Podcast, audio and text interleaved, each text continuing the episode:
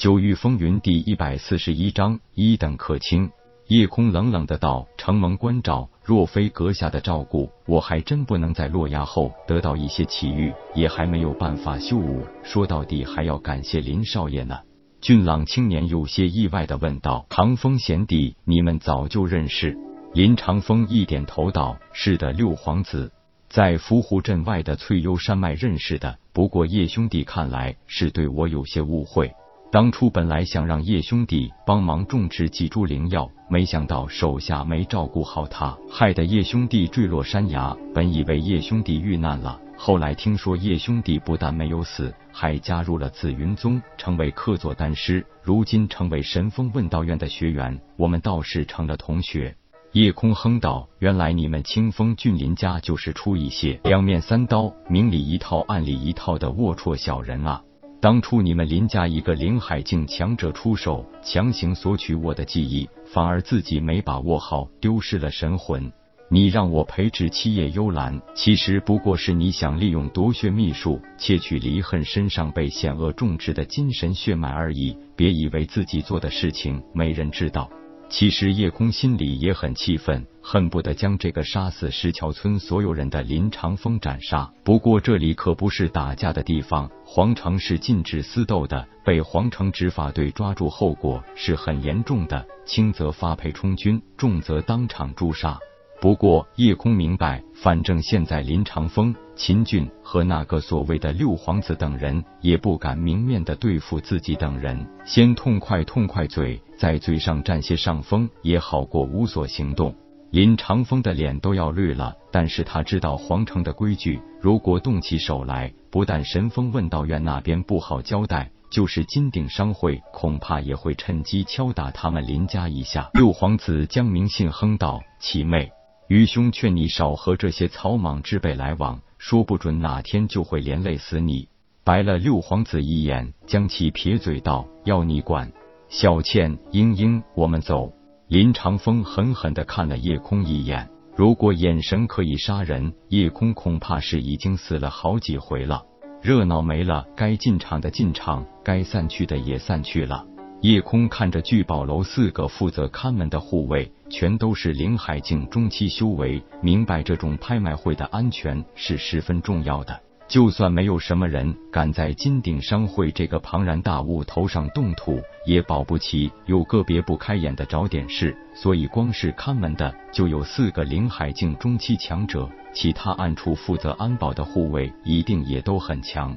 我想问一问。除了有请柬的核交一万灵石，还有什么人可以进入会场？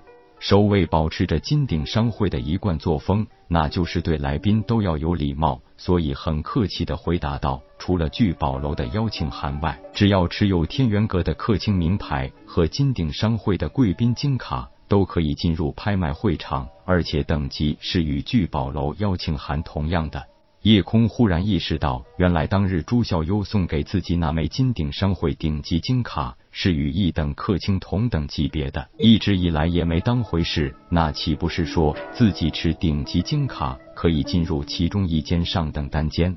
自己的一等客卿名牌和顶级金卡都足够显示身份地位了，那可是比三皇子的高级金卡还高一个级别的呢。笑了一笑，夜空取出了自己的一等客卿名牌，递给护卫。护卫赶紧一拱手道：“原来是天元阁一等客卿，您里边请。我这两位朋友可不可以陪着我一同进去啊？”护卫一笑道：“就算初级邀请函，都可以带两名随从进入会场的，何况您是等同于高级邀请函的持有者。”其实就算是上等邀请函持有者，也只能带四个人，因为单间最多只能坐五个人。聚宝楼每个单间的设计是很巧妙的，可以从里边看清楚外边的一切情况，外边向里看却是什么也看不到。这对于不喜欢暴露自己身份的人来说是很合适的。当然，也有一些土豪暴发户，他们就是喜欢抛头露面，更喜欢在大庭广众下叫价，恨不得让所有人都知道他出价更豪气。有两名美女服务员在进入单间的过道口处检验邀请函，并负责给来宾发放进入单间的号牌。看到叶空小小年纪身着神风问道院的制式服装，竟然有一等客卿名牌，这让两个美女脸上露出一些惊异羡慕神色。其中一个不论长相还是穿着打扮，都显得十分妖娆的女子娇笑道：“想不到这位公子还是神风问道院的学子，就已经成为了天元阁一等客卿，真是失敬了。”小女子名叫燕舞，以后还请公子多多关照啊！一边卖弄着风骚，一边把一枚号牌递给叶空，还趁机用那双柔弱无骨的小手摸了叶空的手一下，并且不忘抛给叶空一个媚眼。叶空红着脸接过号牌，赶紧离开。听到后边那个叫燕舞的女子竟然娇笑着说了声“有意思的小男生”。还挺害羞呢，急忙带着秦明和鲁一飞找到自己号牌上的单间，坐下好一会儿才平复了心情。秦明笑道：“老大，你这桃花运可是太旺了，走到哪里都有美女主动送上门来，让人羡慕嫉妒恨啊。”夜空白了他一眼，没搭理他。咚咚咚，有人敲门，夜空连忙说声：“请进。”推门进来的是一个十七八岁的女孩。清秀可爱，比起那位艳舞，显然是另一种风格的美。三位贵宾，请用茶。把三个盖碗给三人放在身前的茶几上。女孩问道：“请问您就是夜空叶公子吧？”显然自己的身份在金鼎商会、天元阁以及这个聚宝楼不会是什么秘密。夜空点点头道：“我就是夜空。”有事吗？听闻夜空公子驾临，我们楼主有请公子前往宝华厅一聚。